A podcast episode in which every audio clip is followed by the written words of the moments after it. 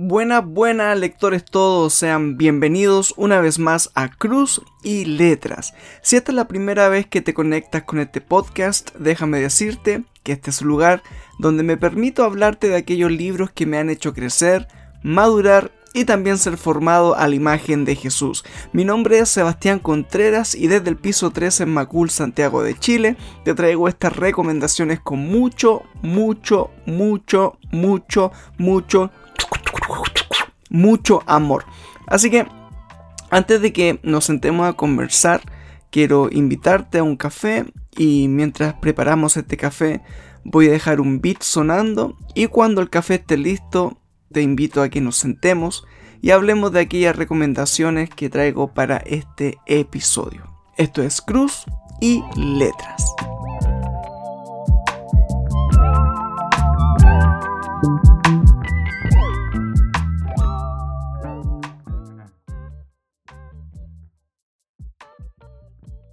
Cuéntame, ¿cómo ha estado tu semana?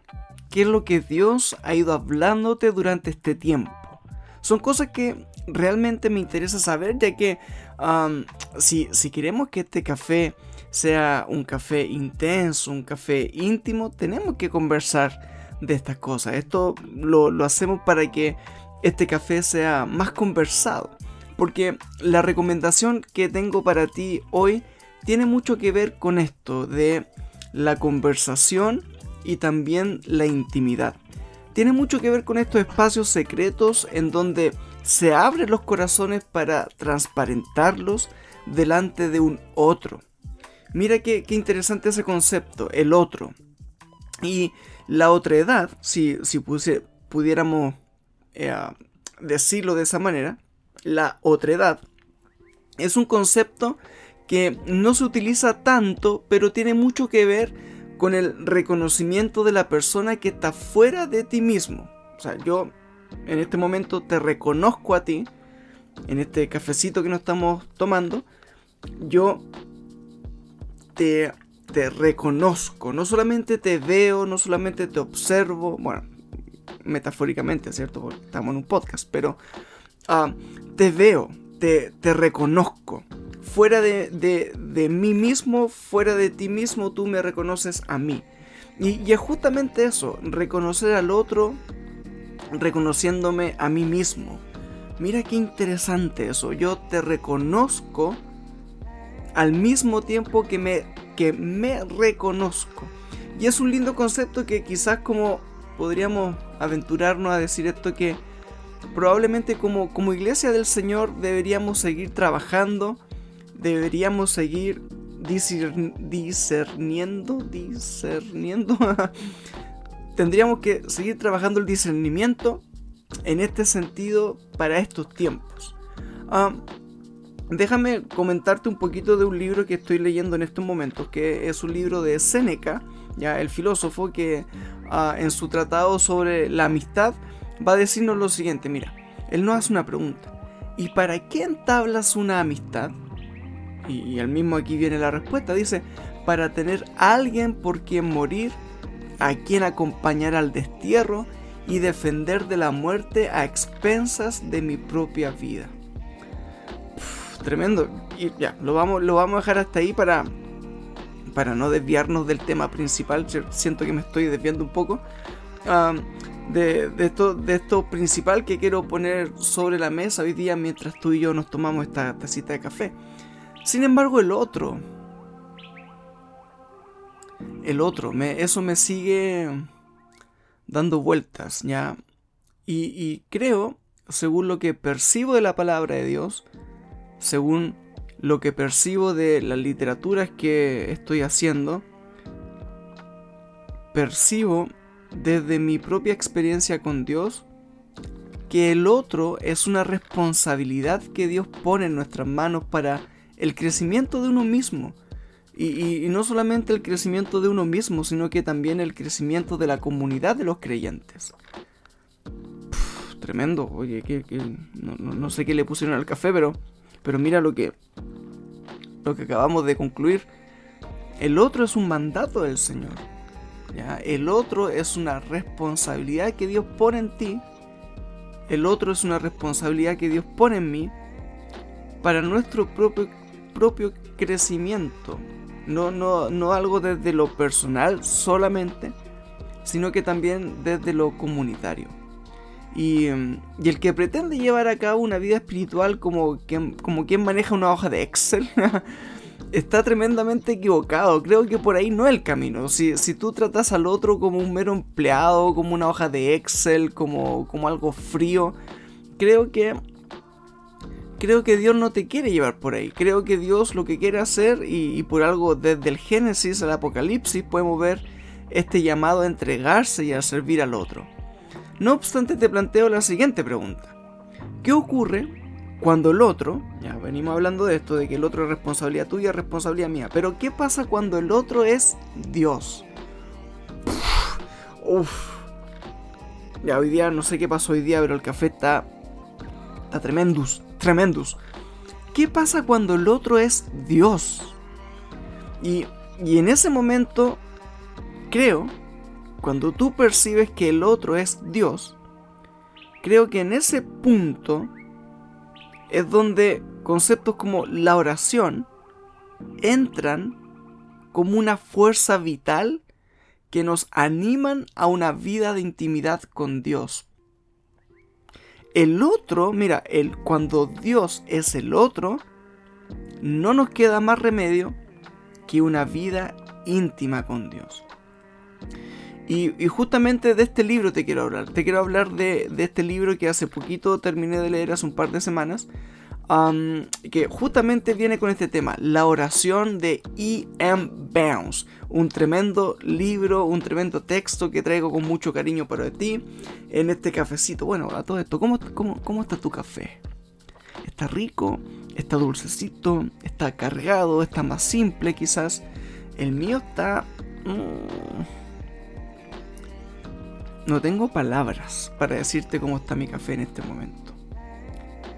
Está, está, tremendo, está exquisito. Ahora, yo a usted en este momento, que no, no quiero ensuciar nada aquí, pero yo en este momento a usted le pido permiso. ¿Me da un permiso porque me voy a servir un traguito? Con su permiso.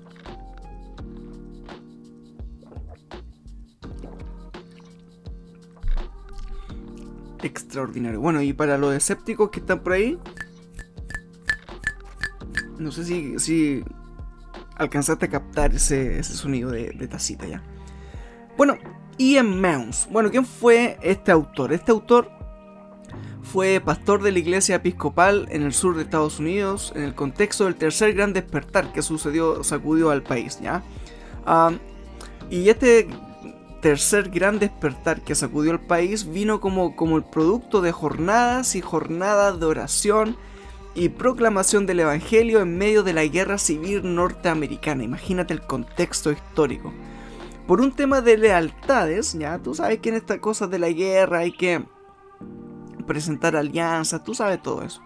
Ah, y por un tema de lealtades de los diferentes bandos que se formaron en el, en el fuego de la guerra civil, nuestro autor cae a la cárcel por negarse a firmar papeles en donde se tenía que alinear con el bando del ejército de la Unión y además por negarse a pagar una cifra de 500 dólares, que en ese tiempo era una millonada de plata.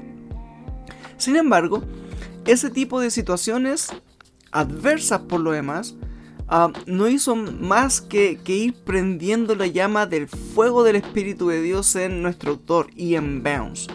Luego comienza con una serie de oficios de, redactor para los cuales ah, calaron bien hondo, ¿cierto? Los círculos metodistas y otras denominaciones también. Ah, nuestro autor estuvo 12 años en el trabajo de redactor para estas revistas, lo que provocó que por temas de, cómo él manejaba su agenda, se tenía que levantar a las 4 de la mañana, imagínate, a las 4 de la mañana para tener sesiones de oración, que, en algunos casos, según la historia lo indica, sí, ¿cierto? Según los historiadores de la vida de Bounce, indican que estos tiempos de oración podían durar incluso 3 horas. Entonces, comenzaba su día a las 4 de la mañana y de rodillas ahí buscando al Señor. Qué tremendo, qué, Tremendo ejemplo que nos desafía. Y, por lo tanto tenemos ante nosotros un hombre forjado en la oración, que hizo de su vida de oración no solamente algo que tenía que hacer, sino que la oración se transformó, de alguna manera podríamos decirlo así, en el oxígeno que Bounce tendría para poder desempeñar todas las actividades en las cuales se había involucrado. Claro, como tenía mucho que hacer, tenía mucho que orar también. en uno de los manuscritos que, vamos a encontrar en el, libro, vamos a leer lo siguiente. Dice, mira, voy a, voy a citar textual. Cito textual. Dice, pocos cristianos tienen una ligera idea de lo que es el poder de la oración. Y menos aún los que tienen una experiencia con ese poder. La iglesia parece casi ignorar el poder que Dios ha puesto en sus manos. Este cheque en blanco sobre los infinitos recursos del poder y la sabiduría de Dios. Tremendo, tremendo. He podido aprender eh, muchas cosas maravillosas respecto a lo que significa profundizar en una vida de oración gracias a lo que justamente Dios ha puesto en el corazón de nuestro autor. En uno de, los pasajes, también más, adelante, que traigo algunas citas, dice lo siguiente, dice, la oración, mira, esto, por favor, si puedes escribirlo, eh, obviamente sin, mancharlo con, con, tu cafecito, pero si puedes tomar nota de esto, lo voy a, mira, lo voy a leer lento para que por favor tú te hagas el favor hazte el favor y escribe lo que voy a leer ahora. Mira, dice, la oración es la expresión oral del deseo. La falta de deseo espiritual debería entristecernos y llevarnos a lamentar su ausencia, a buscar fervorosamente su otorgamiento, de modo que en adelante la oración sea una expresión del deseo sincero del alma.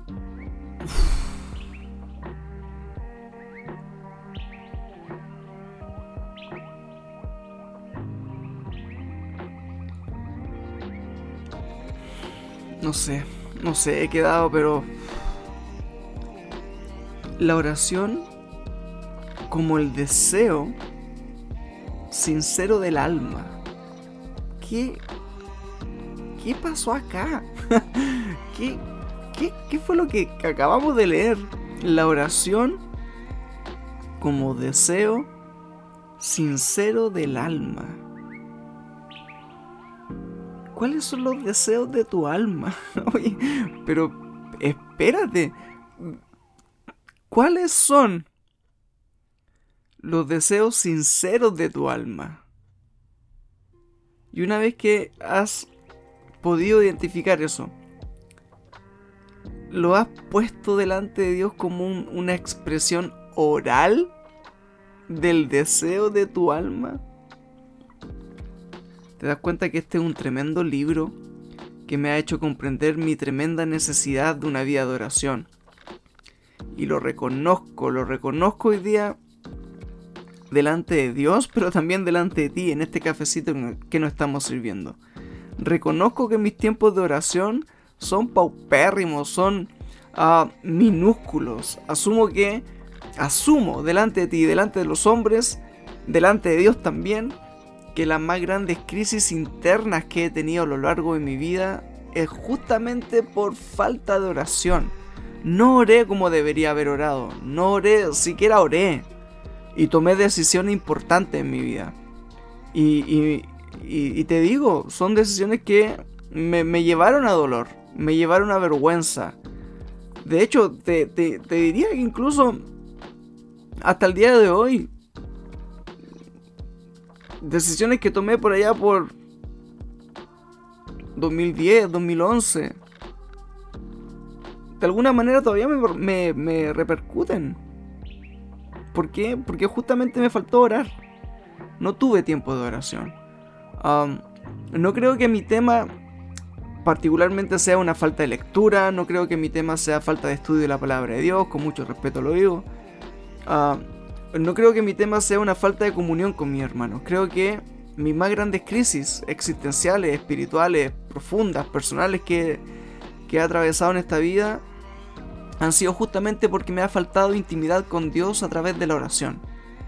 Y esto me lleva a preguntarte, ¿cómo están tus tiempos de oración? Eh, eh, y esta es una pregunta con, con intención que, que, que, te hago. Y bueno, y no solamente a ti, sino que cada vez que trato de saludar a alguien y, esto lo pongo en mi corazón, lo hago con intención. Le digo, ¿cómo está hermano? ¿Cómo está hermana? ¿Cómo están sus tiempos de oración? ¿Cómo está orando? Y lo hago no, no porque lo hago yo mucho, al contrario. Lo hago porque realmente estoy interesado en eso, ya que, mira, hagamos la matemática básica, ya que si yo tengo problemas con mis tiempos de oración, si tú tienes problemas con tus tiempos de oración, ya seríamos dos personas que, que tienen problemas con su oración. Y eso, dos personas con, con falta de oración, ya, ya, ya es suficiente como para meternos en graves problemas espirituales como comunidad. ¿No crees tú? Que ya, que ya dos no, no oren lo suficiente o que dos dejen de orar con fervor, con pasión, con, con ardor de Dios. Yo creo que con dos ya estamos. tú y yo llenamos las plazas. sea, si habrá algún tercero por ahí. Ay, ay, ay, no quiero ni imaginarlo. ¿Ya? Eh, son problemas que nos van a nos vamos a tener que ver envueltos en el corto y el mediano plazo, creo yo. Y este es un libro que nos va, nos va a convencer, se va a encargar particularmente de convencernos de, de que tenemos que tener, ¿ya? No, es, no es una opción, debemos tener tiempos de oración profundos, tiempos intencionales de oración. Hace un par de semanas atrás eh, mi pastora eh, tuvo bien convocar a las señoritas, convocar a las niñas jóvenes de nuestra iglesia a que tuvieran un tiempo junto con ella de oración, un tiempo intencional. Y mi esposita me cuenta de que el tiempo estuvo hermoso, ver y estar con señoritas que buscan el reino de Dios a través de la oración es algo que, que sin dudas puede cambiar el rumbo de una iglesia para bien, creo yo. El autor nos dice lo siguiente, mira, te comparto otra cita. Dice, la meta de la oración, mira, la meta de la oración es alcanzar el oído de Dios. Meta que solo se puede alcanzar esperando en Él con paciencia, de manera continua y constante, derramando nuestro corazón ante Él y permitiéndole que nos hable. Qué, bien, perdón, perdón, me voy a tomar un, cafecito, perdón. Mm, qué bien me haría si, si mi corazón fuera transformado en este sentido. Buscar orar con tal fervor que, que mi espíritu sienta profundamente que haya alcanzado el oído de Dios. Creo sinceramente que si todos nos pusiéramos ese propósito al momento de hacer cualquier tipo de oración, la historia, nuestra historia con Dios sería muy distinta.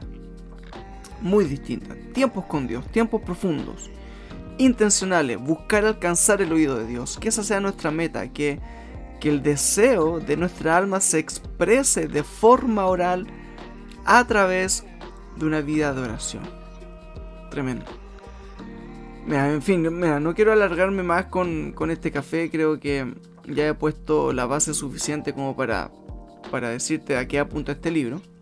Porque también, bueno, también entiendo que el, que el tiempo es un bien valioso que tenemos que saber apreciar. Y, bueno, simplemente deja de compartirte algunos detalles técnicos, algunos detalles del texto que son un poquito más prácticos. Mira, nos vamos a encontrar con 347 páginas, pero, pero a pesar de que suene mucho, es un texto que, te va consumiendo en cada párrafo. Y, quiero ser enfático en eso, en cada párrafo. Eh, nada, nada, nada, nada de lo que leí está para llenar alguna línea editorial o porque me encuentro que el autor comienza a divagar. O sea, nada de eso. Cada párrafo es un trozo de pan espiritual de Dios, es una chiabata con queso de Dios para el alma, que vale la pena leer y meditar. Ya no solamente leer, sino que meditar también. En la edición que tengo en mis manos, ya vamos a encontrar tres libros en un volumen. Tenemos por un lado la necesidad de orar, por otro lado el propósito de la oración y por otro lado la oración de poder. Tres textos escritos por el mismo autor y que realmente sin darme cuenta, si, si, si no me dicen que son tres libros, no me habría fijado ya que son tres libros. Yo hubiese pensado que es un solo tomo porque el hilo conductor es un trabajo de relojería de Dios en el corazón de Bounce. ¿ya? Es un tremendo texto. Creo que realmente Publicaciones ABA se gana un amplio espacio en mi corazón por lo que está haciendo en esta serie de clásicos de la fe. Así que sería bueno a, como dice mi profesor Alex San Pedro, a señor Juan Aba, sería bueno que a mande algunos textitos para acá, para Chile, de forma gratuita, a ver si se los promocionamos por acá también. es una tremenda serie. y, espero que, tú también te motive a adquirir el texto. Eh, como siempre lo digo, este texto yo lo encontré en el Centro de Literatura Cristiano, en la CLC. y además, bueno, no solamente tiene este texto, sino que tiene toda la serie también. Hasta el momento eh, tenemos 14 textos ya de los clásicos de la fe. Em, y, este es el texto número 14 ya de clásicos cristianos. Es el, o sea, perdón, es el texto 11 de 14 que hasta el momento han sido publicados en español. Y de verdad creo, creo que tú y yo deberíamos leerlo más de una vez. ¿ya? Fue la, hora, la oración de E.M. Bounds.